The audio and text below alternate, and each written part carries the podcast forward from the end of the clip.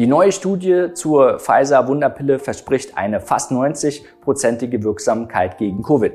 Der Wirkstoff soll bis zu fünf Tage nach Infektion wirken und die Krankheitssymptome mildern, sowie das Risiko für einen schweren Verlauf drastisch reduzieren. Die Hospitalisierungsrate von Menschen, die an Covid erkranken, dürfte drastisch zurückgehen und das Medikament die Impfstoffe überflüssig machen. Oder wir werden uns ansehen, welche Auswirkungen die Zulassung dieser neuen Arzneimittel auf die Impfstoffentwickler, alle voraus BioNTech, haben und bei welchen Aktien jetzt die größten Chancen und auch Risiken bestehen. Pfizer startete Ende September ihre Phase 3 Studie für das Medikament Paxlovid und veröffentlichte nun das erste Zwischenergebnis. Es handelt sich dabei um einen sogenannten Proteasehemmer welcher sich selektiv an Viren bindet und verhindert, dass sich diese replizieren können. Diese Art von Medikament, die einfach in Form von Tabletten einzunehmen ist, wird bereits zur Behandlung von HIV und Hepatitis C-Infektionen eingesetzt. Dabei ist es besonders wichtig, das Präparat innerhalb eines bestimmten Zeitfensters nach einer Infektion einzunehmen, um zu verhindern, dass sich das Virus ausbreiten kann. Bei einem Risikokontakt mit einer HIV-positiven Person beispielsweise muss das entsprechende Medikament in diesem Fall innerhalb von zwei Stunden und spätestens nach 48 Stunden eingenommen werden. Hinsichtlich einer Infektion mit Covid-19 soll das Zeitfenster deutlich größer sein. Paxlovid ist bestenfalls innerhalb der ersten drei Tage und spätestens fünf Tage nach Auftreten der Symptome einzunehmen. Die Zwischenergebnisse der Pfizer-Studie zeigen eine 89-prozentige Verringerung des Risikos einer Covid-19-bedingten Krankenhauseinweisung oder sogar eines Todes. Untersucht wurden insgesamt knapp 1219 erwachsene Patienten. Unterteilt wurden diese in zwei Gruppen. Die eine erhielt das Medikament nach drei und die andere nach fünf Tagen. Beide Gruppen wurden nochmals in eine Versuchsgruppe und eine Kontrollgruppe aufgeteilt. Während in der Versuchsgruppe mit 389 Patienten, denen das Medikament nach drei Tagen verabreicht wurde, lediglich drei ins Krankenhaus eingewiesen werden mussten und keiner starb, kam es bei den fast gleichen großen Kontrollgruppen, denen ein Placebo-Präparat verabreicht wurde, zu 27 Krankenhauseinweisungen und sieben Todesfällen. Hinsichtlich der Gruppe, die erst nach fünf Tagen behandelt wurde, kam es bei der Versuchsgruppe ebenfalls zu null Toten und zu sechs Krankenhauseinweisungen. Und bei der Kontrollgruppe zu 41 eingewiesenen Patienten und zehn Toten. In der Politik reagierte die USA und Großbritannien schnell. So sicherte sich Joe Biden mehrere Millionen Dosen des Präparats, während Großbritannien eine Bestellung von über 250.000 Stück aufgab. Und das, sowohl der vorläufige Antrag auf Zulassung in den USA noch nicht abgeschlossen ist. An der Börse reagierten Anleger ebenfalls sehr euphorisch. So stieg die Pfizer-Aktie am gleichen Tag um über 10% nach oben, was für ein Unternehmen dieser Größe echt beträchtlich ist. Der Aufwärtstrend mittlerer Qualität, der seit Anfang der Pandemie besteht und noch nicht gebrochen wurde, könnte also jetzt fortgesetzt werden. Lohnt es sich also jetzt noch in die Aktie einzusteigen. Pfizer veröffentlichte am 2. November ihre dritten Quartalsbericht für das Jahr 2021. Der Umsatz stieg verglichen zum gleichen Quartal des Vorjahres um ganze 134 Prozent an. Und auch der Gewinn pro Aktie stieg ungefähr im gleichen Verhältnis.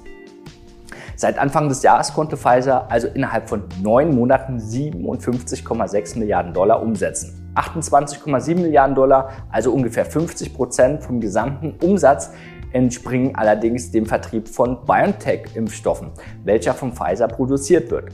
2020 machte die Impfstoffsparte erst 15 Prozent des gesamten Umsatzes aus.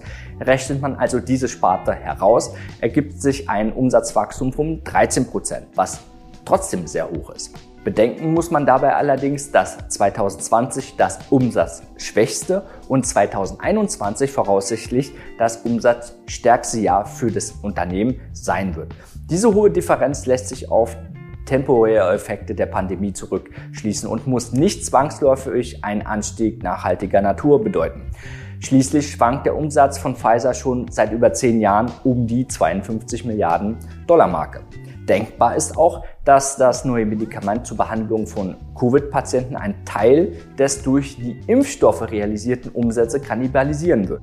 Sollte die Phase 3-Studie auch erfolgreich beendet werden und die Zulassung des neuen Wirkstoffs glücken, gehen wir dennoch von einer weiteren Steigerung des Umsatzes in 2022 aus. In Hinblick auf das Kurs-Umsatz-Verhältnis, welches sich bei seinem historischen Mittelwert der letzten sechs Jahre befindet, rechnen wir bei der Pfizer-Aktie noch ein mittelfristiges Wachstum von ca. 15 bis 20 Prozent. Das Risiko ist allerdings aufgrund der in den letzten Zeit sehr hohen Volatilität ähnlich hoch. Bei Tagesvolatilitäten von über 10% ist beim Kauf dieses Wertpapiers das Timing besonders wichtig. Steigst du innerhalb eines beginnenden Aufwärtstrends ein, kommst du schnell aus der Verlustzone heraus und kannst deine Buchgewinne mit sinnvollen Stops absichern. Mithilfe welcher Regel du das richtig umsetzen kannst, erfährst du in unserem kostenlosen Workshop. Den haben wir dir unter diesem Video verlinkt. Als Pfizer-Aktionär solltest du aber auch auf die Entwicklung des direkten Konkurrenten achten. Die Merck Company Incorporation ist mit einer Marktkapitalisierung von 207 Milliarden Dollar und einem Umsatz von 48 Milliarden Dollar in 2020 nicht nur ähnlich groß wie Pfizer, Sie ist ebenfalls ein international tätiger Pharmakonzern, der in den gleichen Produktsegmente tätig ist. Merck veröffentlichte schon am 1. Oktober ihre Studie Phase 3 Ergebnisse für das Corona-Medikament Molnupiravir, welches wie das Pfizer-Medikament als Proteasehemmer funktioniert. Die Studie von Merck soll allerdings eine Wirksamkeit von lediglich 50 Prozent nachweisen können, was aktuell 39 Prozentpunkte weniger ist als bei Pfizer. Auf der anderen Seite konnte das Unternehmen bereits eine Zulassung in Großbritannien erlangen. In den USA und der EU werden die vorliegenden Anträge aktuell geprüft. Hier hat Merck also einen zeitlichen Vorteil gegenüber Pfizer. Auch wurde von der US-Regierung bereits 1,7 Millionen Dosen bestellt.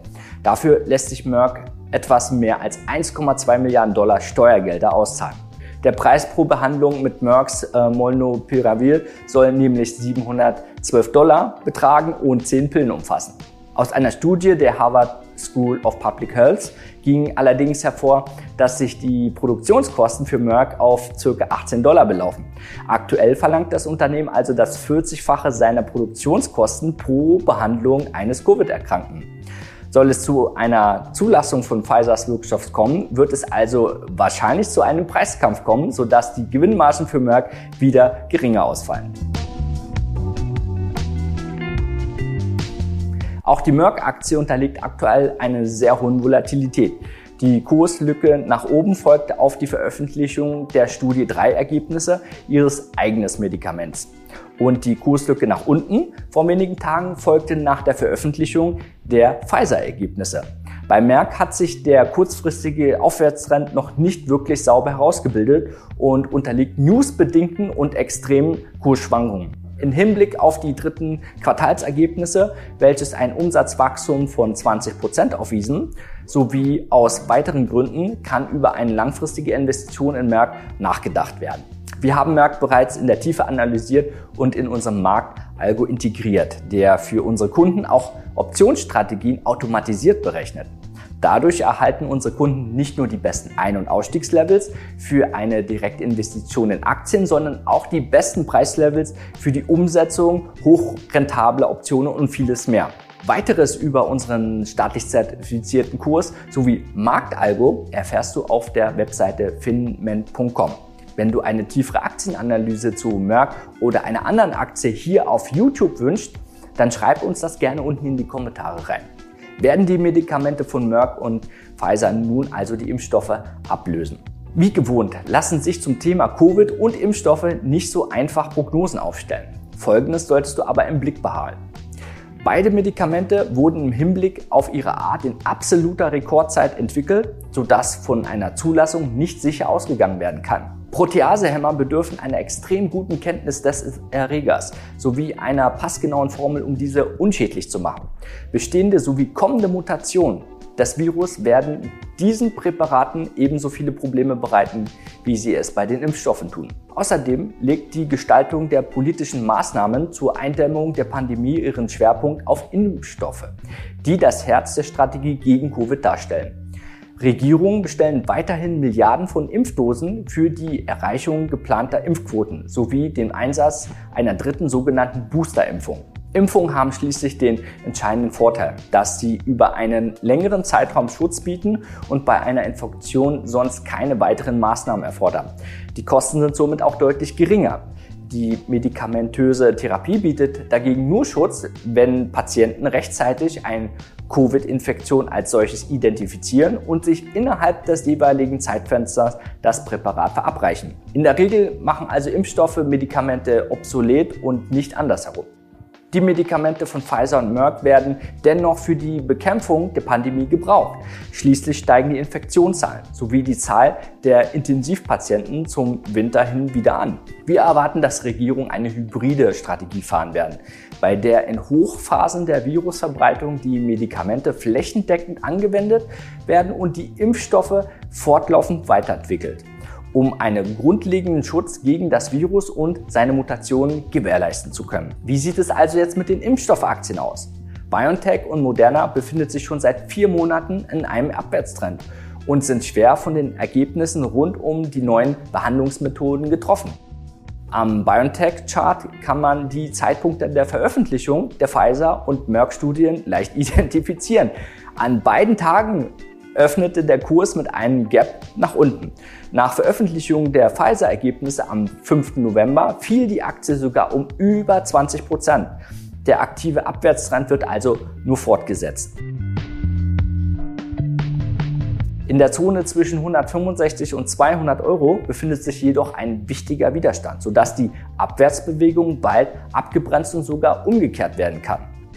Die am 9. November veröffentlichten Quartalsergebnisse fielen zudem extrem positiv für die Mainzer aus. Ihr Umsatz belief sich in den letzten drei Monaten auf ca. 6 Milliarden Euro und ist somit um 15 Prozent verglichen zum zweiten Quartal gestiegen. Im Vergleich zum selben Quartal des Vorjahrs konnte der Umsatz sogar ver-90-gefacht werden. Trotz dieser Zahlen stellt der Kauf von BioNTech-Aktien ohne festgelegten Handelsplan sowie Strategie ein enormes Risiko dar. Falls du unseren kostenlosen Workshop also noch nicht gesehen hast, schau dir ihn dir jetzt an, um die maximale Rendite bei minimalem Risiko bei deinen Trades zu realisieren. Abonniere den Kanal, wenn du weitere spannende Beiträge und Aktienanalysen nicht verpassen möchtest. Und wenn dir das Video gefallen hat, bitte einen Daumen hoch. Ich wünsche dir hohe Renditen und vor allem viel Spaß an der Börse und in deinem Handel. Hohe Renditen. Ciao, Adrian von Finment.